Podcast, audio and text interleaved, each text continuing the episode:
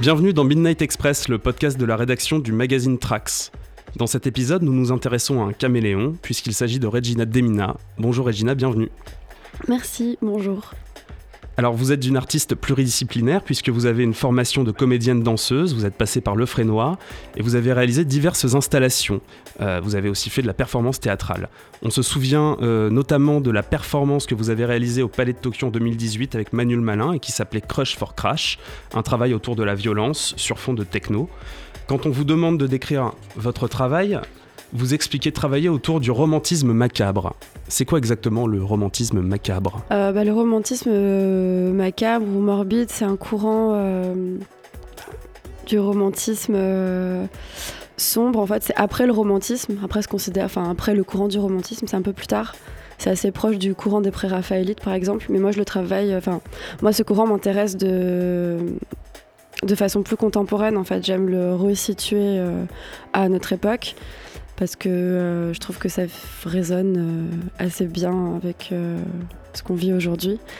Je trouve qu'on vit une époque violente, quoi. Et, ça consiste en quoi exactement le, romantisme macabre? En fait, c'est bah justement, je me pose vachement de questions en ce moment sur le fait de travailler autour de ça, mais c'est bah en fait, c'est euh, le romantisme morbide, c'est le romantisme mais noir, c'est-à-dire que c'est le fait de romantiser, de voir du de la beauté dans la noirceur, dans euh, les héroïnes justement féminines du romantisme euh, morbide, c'est souvent des figures un peu genre pâles, exsangues.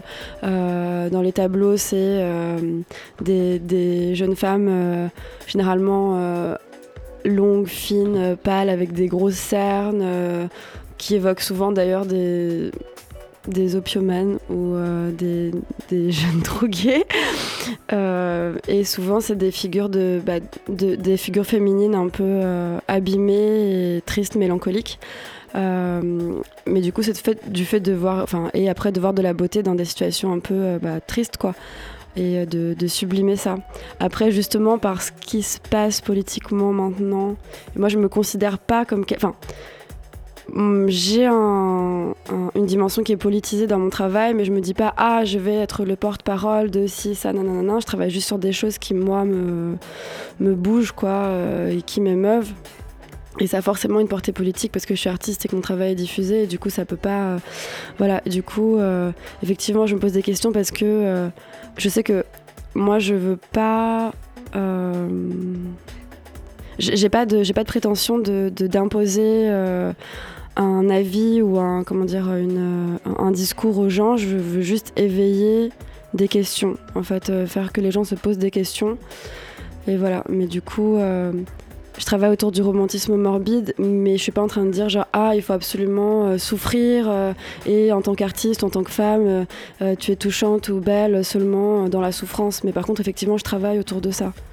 C'est-à-dire que votre travail n'est pas un vous considérez pas, vous considérez pas votre travail comme un travail de sensibilisation du public Bah si justement, mais euh, pas comme. Euh, je me dis, j'aimerais mieux que les gens se posent des questions, se remettent en question en regardant mon travail, plutôt que de dire ça c'est bien, ça c'est pas bien, parce que je pense que rien n'est manichéen comme ça. Je pense qu'il y a des des situations qui sont toxiques et que tout le monde peut être toxique à un moment de sa vie, par exemple. Je préfère penser que que des gens puissent se reconnaître dans des choses en disant ça c'est toxique et changer plutôt que de se dire genre ça c'est mal c'est toxique euh, tout est mal et genre enfin comment dire je veux pas imposer un truc je peux pas faire ça aux gens enfin je, suis pas euh, voilà je préfère que ce soit comme des tableaux et que les gens y projettent en fait des choses euh, et tant mieux si ça les questionne et ça fait se soulever des choses. par exemple, je sais qu'il y a des, hum, Alors que justement, je trouve ça bien de sensibiliser, mais par exemple, je sais qu'il y a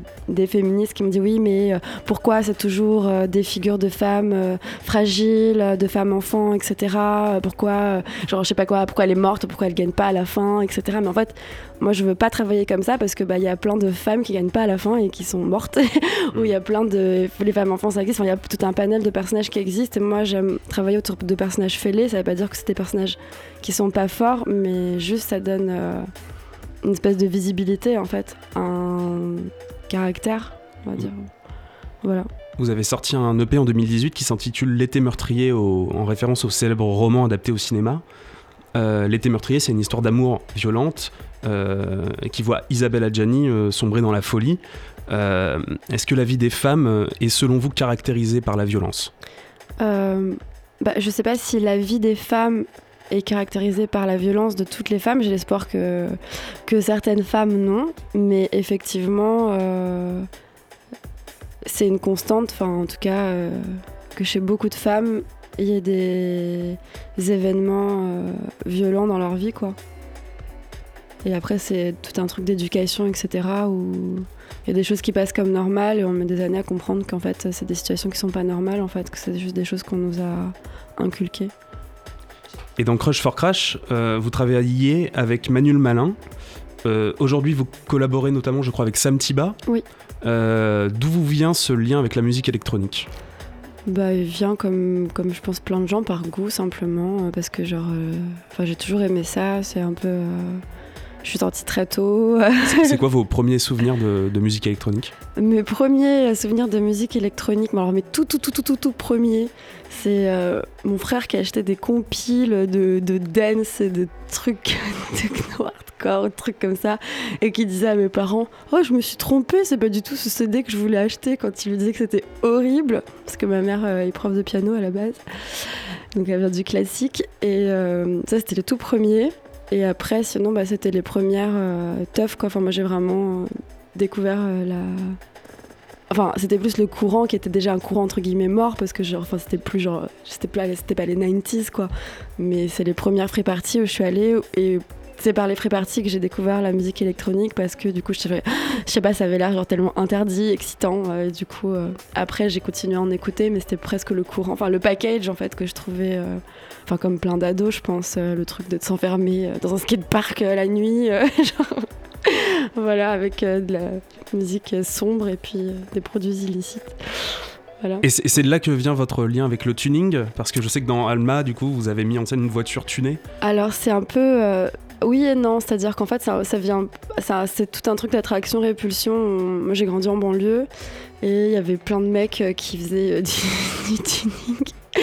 Et en même temps, genre, on se foutait un peu de leur gueule, mais moi, je les trouvais un peu beaux et je trouvais que c'était un peu classe dans mon fort intérieur, les roues arrière et tout ça. Du coup, euh, ça, me captivait un peu, quoi. Et après, bah, ce projet-là, je l'ai fait à Roubaix. Du coup, bah voilà, enfin Roubaix, euh, il y avait pas mal de, voitures tunées. Et, euh, Pouvez nous, nous, expliquer ce que c'était ce projet exactement? Alma, c'était euh, c'est le premier volet d'une série sur bah, qui est une réflexion sur la violence et qui met en scène des voitures accidentées, qui sont des métaphores justement du choc du choc euh, émotionnel ou du choc physique. Et donc euh, c'est un peu, euh, c'est border science-fictionnel en fait, parce que c'est des, voix féminines qui narrent l'histoire, mais par exemple Alma, on comprend pas bien si c'est la fille qui était dans la voiture ou si c'est la voiture. En fait, il y a une confusion qui s'opère au fur et à mesure de la pièce. Et en fait, c'est un personnage qui meurt dans un accident, c'est un personnage fantomatique, mais bah, via le choc, en fait, à un moment, ça, y a, ça se confond. Et euh, voilà. Et le, tuning qui, est présent dans Alma, est-ce que c'est une façon pour vous aussi de vous intéresser à une culture, euh, une forme de culture populaire? Moi, j'aime travailler autour des cultures populaires et euh, enfin à la fois populaires et marginales, marginalisées parce que c'est à la fois populaire et pas. Euh, enfin maintenant, c'est très, ça a été récupéré depuis quelques années par l'art contemporain, etc. Comme plein de courants en marge, mais à la base, moi, j'aime bien travailler, travailler pardon, autour de ce qui est un peu populaire ou considéré un peu comme de mauvais goût. Parce que ça me parle, parce que, parce que j'ai grandi en banlieue, parce que plein de trucs, parce que je viens du milieu euh, d'où je viens, quoi. Du coup, euh, enfin, c'est un peu. Pas, c'est pas le romantisme morbide, mais c'est un peu pareil, en fait, c'est de magnifier ou de sublimer des choses qui sont euh, tristes ou considérées comme inesthétiques. Mais moi qui me touche et dans lequel je vois de la beauté, c'est un peu genre le. Bah, la fragilité du m'as-tu vu, en fait, c'est un truc qui me touche et autour duquel j'aime bien travailler. Voilà, voilà pourquoi le tuning. Vous êtes né en Russie C'est ça. Euh, vos parents sont russes C'est ça. quelle influence ce pays peut avoir aujourd'hui sur votre travail?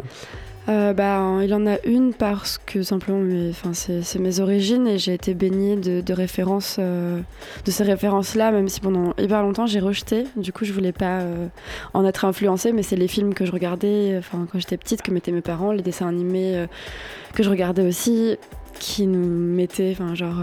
C'était quoi ces, ces films? bah, c'était des films, il y avait pas mal de. Enfin, mon frère regardait beaucoup de films de Tarkovsky.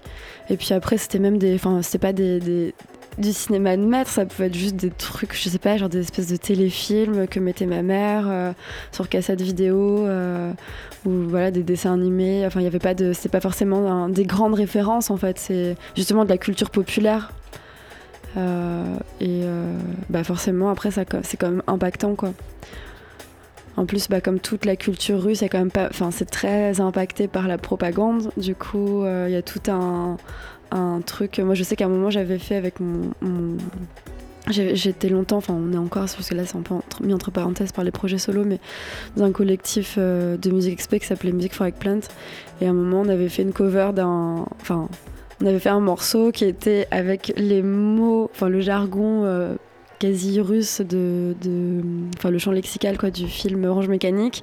Et on avait fait euh, le clip avec euh, enfin j'avais repris euh, un dessin animé qui était La Reine des Neiges qu'on avait remonté. Et en fait c'était hallucinant parce qu'il y avait plein de moments où c'était clairement enfin il y avait des espèces de petits diamants ou trucs comme ça mais qui ressemblaient tellement à des des espèces de symboles nucléaires ou trucs comme ça. Enfin c'était hyper bizarre en fait. C'était vraiment des dessins animés pour enfants. Et Enfin, rétrospectivement, maintenant je regarde le truc et je suis là, mais ça a l'air complètement. Euh, enfin, c'est gros comme une maison que c'est super euh, propaganda, quoi. c'est marrant. Et vous êtes finalement euh, orienté vers la musique Oui. Plutôt récemment, finalement Oui. avec l'objectif, je crois, de sortir un premier album là au, printemps oui, prochain. C'est ça. Qui s'appellerait Hystérie. 1, 2, 3, Hystérie. 1, 2, 3, Hystérie. Euh, est-ce que vous allez poursuivre ce travail sur euh, la place des femmes et la violence dans la musique ou est-ce que vous partez sur autre chose Bah en fait oui et non, c'est-à-dire que c'est, euh, je pense qu'après tout le monde travaille, enfin tous les artistes travaillent plus ou moins autour de la même chose toute leur vie, enfin même si c'est étudié de manière différente et qu'il y a des variations. Je pense que si je travaille autour, enfin autour du choc, parce que c'est plus que de la violence au sens large, c'est vraiment de questionner le choc et comment matérialiser le choc qui peut être émotionnel ou physique et avec un spectre de d'impact, on va dire, euh, différent. Euh, du coup, euh, je que ça, peut être un travail d'une vie, quoi. Et effectivement, je travaille autour de la féminité, mais juste parce qu'en fait, bah, je suis une fille, une femme, du coup, je parle de. Enfin, c'est intime, en fait, mon travail. Je, je travaille pas. Même si c'est métaphorisé, bien sûr, je travaille à partir de moi ou de gens qui m'inspirent autour de moi. Du coup, ça sera toujours teinté euh, de cette chose-là parce que, euh, parce que malheureusement, quelque part, mon travail sera toujours teinté de cette chose-là. Après, euh, la manière dont le prisme sous lequel je le ferai voir, il sera différent parce que sinon, c'est pas intéressant de, se scléroser. Merci Regina Demina d'avoir répondu à notre invitation. Midnight Express, c'est fini. Vous pouvez poursuivre ce voyage euh, dans les pages de Trax, puisque euh, Regina est présente dans, les pages ce mois-ci, euh, dans un portfolio. merci à tous et à bientôt.